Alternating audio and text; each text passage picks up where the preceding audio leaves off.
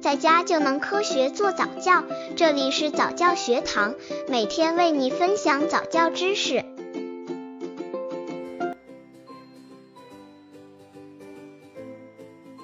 夸奖孩子，别总说宝宝真棒。宝宝从小到大，少不了妈妈的夸奖赞美。因为赞美能让小宝宝树立自信，所以妈妈总是用“宝宝好棒”“宝宝做的真好”等方式去夸奖宝宝，有的时候甚至是随口就说出来了，一天会说很多次。妈妈们这种随口的夸奖，怎么都想不到会带宝宝的未来带来消极的影响。直到有一天，宝宝愿意尝试新鲜事情，因为他们害怕失败，经受不了一点挫折。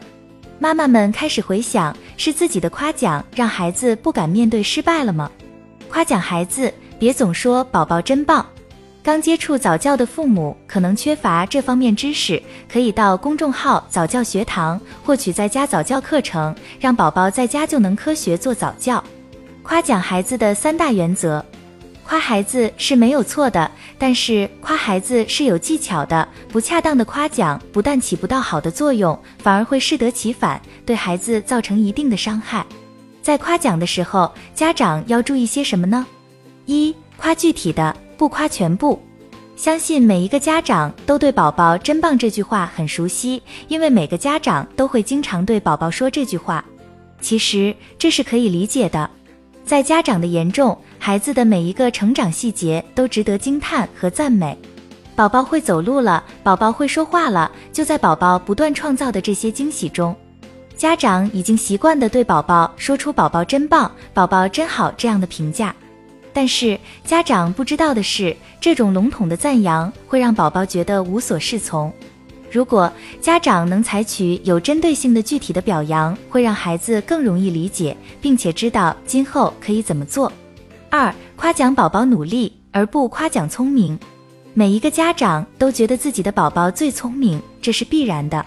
家长对宝宝的每一个进步都用聪明来定义，就会让宝宝觉得成绩的好坏是与聪明挂钩的，所以他会逐渐变得自负，而不是自信。同时，面对挑战的时候，他们会采取回避的方法，因为他们不想做错事，或者他们觉得完成不了就是显得他们不聪明。其实这也是孩子不想让家长失望的做法。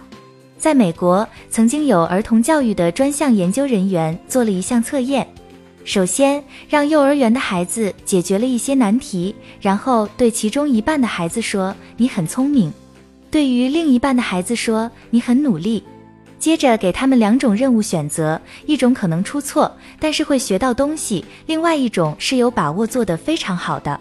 结果，大部分被夸奖聪明的孩子都是选择了容易完成了，而大部分被夸奖努力的孩子都选择了有挑战性的任务。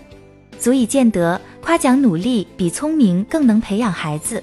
三、夸奖事实不夸人格，很多家长都会习惯说好宝宝。这样的话就是夸人格，大人们随时把这句话放在嘴上，不以为然，觉得无所谓。但是好是一个很虚的概念，孩子经常被这样夸奖，对他而言是种压力。其实这一点很容易理解。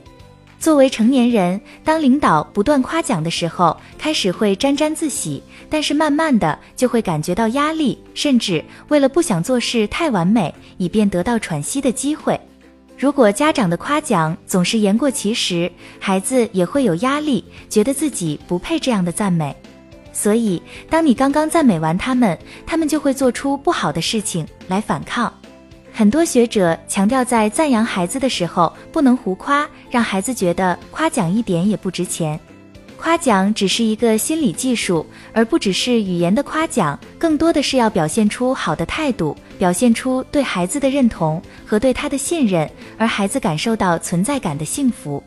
而夸奖只是寻求孩子和父母价值观念的一致，接纳和欣赏可以存在双方的价值差异。宝宝需要赞美，但是赞美也要遵循原则。为了孩子的身心健康，父母在夸奖孩子的时候，一定要多加分析和思考，不能盲目的乱夸，把孩子夸出毛病出来。只有针对性的赞扬，才能起到良好的作用。